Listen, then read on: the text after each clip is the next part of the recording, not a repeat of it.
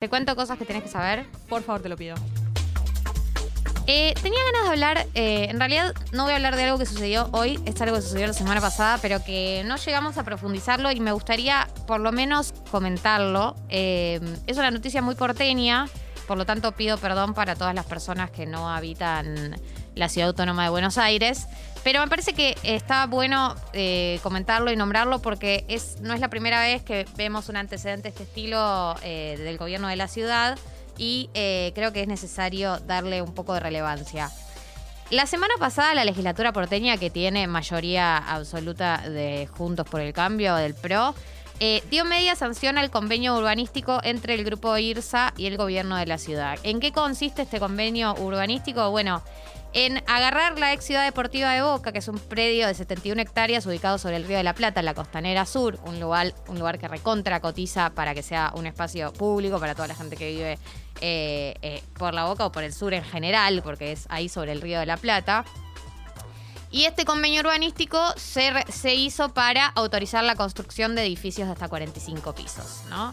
¿Qué es lo que pasó? Eh, este, este predio, que es conocido como ex ciudad deportiva, eh, fue cedido en el 64 por el Estado Nacional a Boca Juniors con la condición de que ahí se tenían que desarrollar actividades deportivas y que no fuera vendido a privados.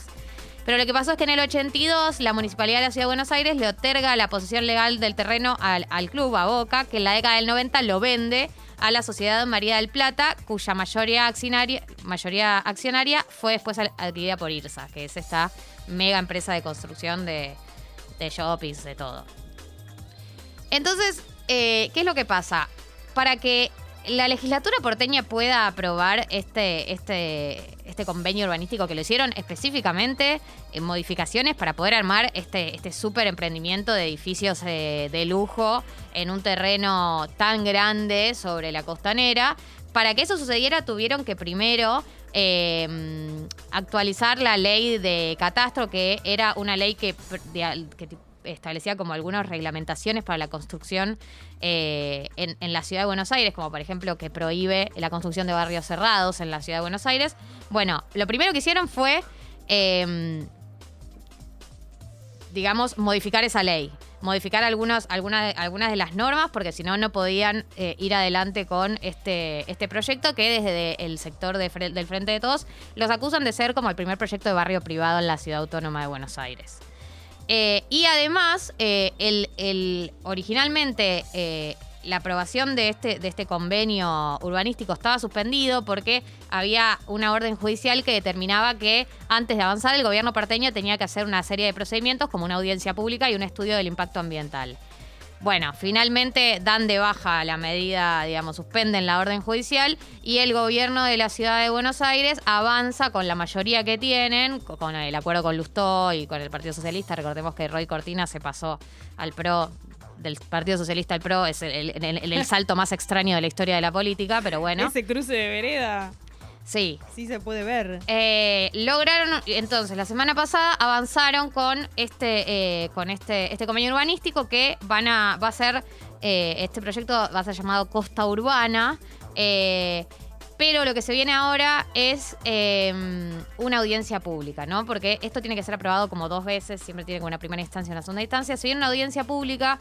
Eh, para mí está bueno que nos involucremos eh, los porteños, las porteñas, les porteños en estos temas porque el gobierno de la Ciudad de Buenos Aires tiene una tendencia marcada clarísima hace años de construcción de inmuebles eh, de lujo en espacios que podrían ser considerados como de espacios públicos. La Ciudad de Buenos Aires tiene un déficit de espacios públicos de lo que es recomendado por la ONU, de lo que es recomendado, de lo que debería haber, y lo vivimos en la pandemia, en la cuando se abrieron sí. las plazas y estaban todas Mm. colapsadas. Entonces, si bien el gobierno de la Ciudad de Buenos Aires tiene una tendencia histórica de la construcción, de, de, digamos, de la especulación inmobiliaria, de la construcción inmobiliaria, de, de ganar guita por ahí, de la venta de terrenos a, a empresas privadas, estos últimos años empezó a ganar más relevancia porque nos empieza a importar un poco más el espacio público, porque nos damos cuenta de la relevancia que tiene en nuestras vidas cotidianas. Entonces, eh, Así como pasó con la costanera, con el proyecto que tenían eh, para armar el, barrio en la costanera, eh, con este proyecto es algo muy similar. El debate es más o menos el mismo y eh, la, propuesta del gobierno de la ciudad siempre va en la misma línea. Eh, además, el convenio, además de, o sea, lo que incluye es cambios al tipo de uso de suelo, que en la actualidad solo tenía esta autorización para actividades deportivas, que era como el origen, y habilita la construcción de edificios que tengan como máximo 145 metros de altura. A cambio, IRSA se compromete a ceder el 67% del predio para que sea un parque público. Este es como el acuerdo, que es lo mismo que el acuerdo que habían hecho con la costanera, de tipo, sí, vamos a construir edificios de lujo, pero va a haber toda una zona de parque público. El tema es, si vos construís un barrio de, de lujo, digamos, un barrio de, de- gente de guita, de edificios súper lujosos, por más que tenga ese espacio público, o sea, ¿quiénes, los van a, ¿quiénes lo van a habitar?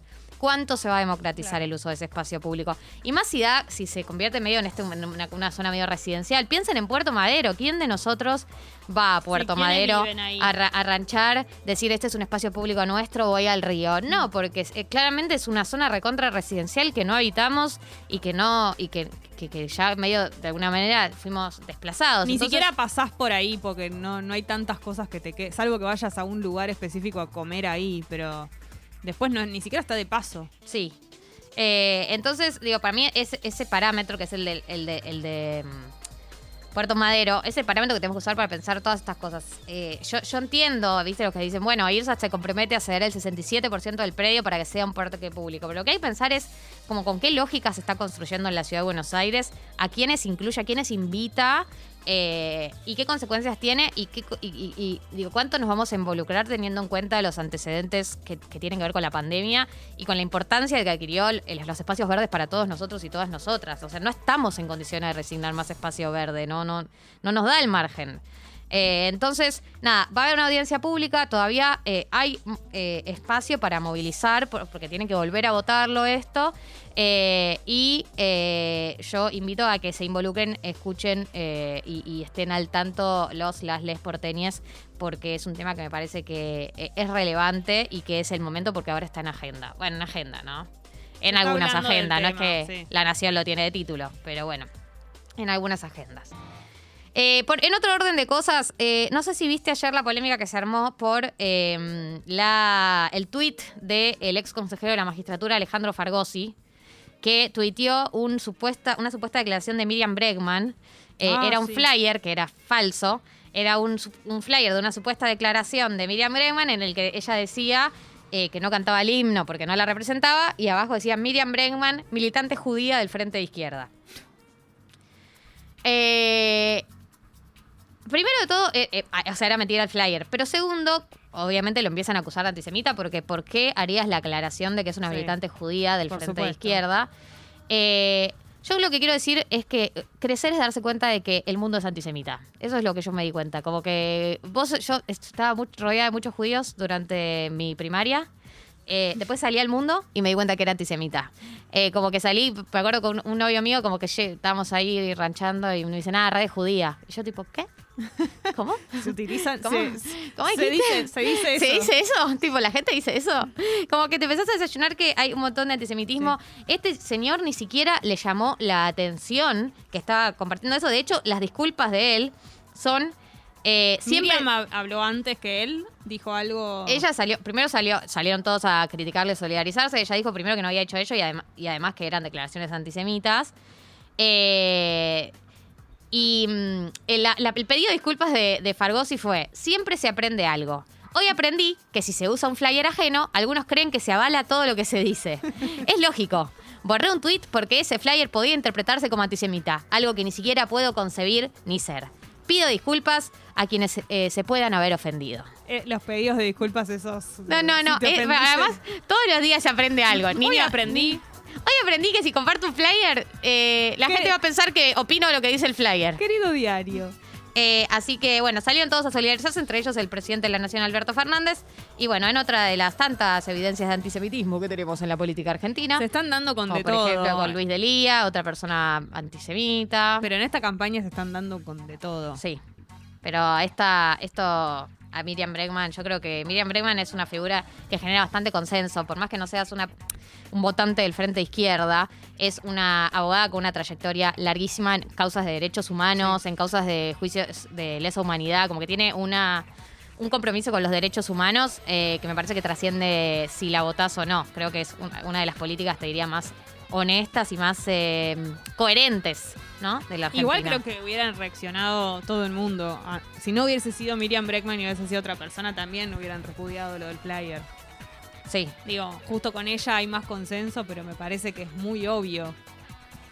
Eh, así que, sí, totalmente, muy, muy obvio. Y por último, Alberto Fernández arrancó la gira por todo el país. Alberto Fernández dijo, bueno, Pará, hago una pregunta. ¿Se Sí. sabe algo de la criatura de la Bendy? no, están todos, o sea, ayer Real en Radio 10 lo dio como un hecho, lo confirmó, dijo que Fabiola está embarazada, pero todavía no hay la confirmación oficial. Eh, Pero sí lo dijo Real. Lo dijo Real, es lo mismo es verdad. ya está. Es, Básicamente boletín- es hablar con el hospital. oficial, claro, Sí. ya está. Sí, sí, sí, sí, sí. Y además sabemos que tiene contacto con el presidente, que lo ha sacado en su programa, etcétera. Eh, el presidente de la Nación eh, empezó una gira por el país en plan campaña, en modo basta de. Viste que yo les decía que dijeron, bueno, demos página, demos vuelta a la página de la foto, demos vuelta a la página de toda esta etapa. Un poco de- lo que le pidió Cristina también. Que Así haga. es, así es. Y dijo, bueno, basta de pedir disculpas, ahora voy a, no solamente voy a dejar de pedir disculpas, sino que voy a ir a poner la cara y voy a hacer gira por todo el país para la campaña.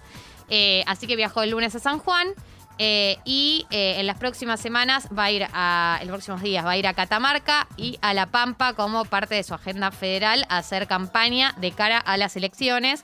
Eh, lo que tengo entendido es que hay preocupación, ¿no? Siempre como que el bastión más grande es la provincia de Buenos Aires, hay que decirlo, y la, la- la- la preocupación más grande es la provincia de Buenos Aires, y desde el gobierno eh, están un poco preocupados por la, o sea, si bien piensan que van a ganar, pero no con el margen que planificaban.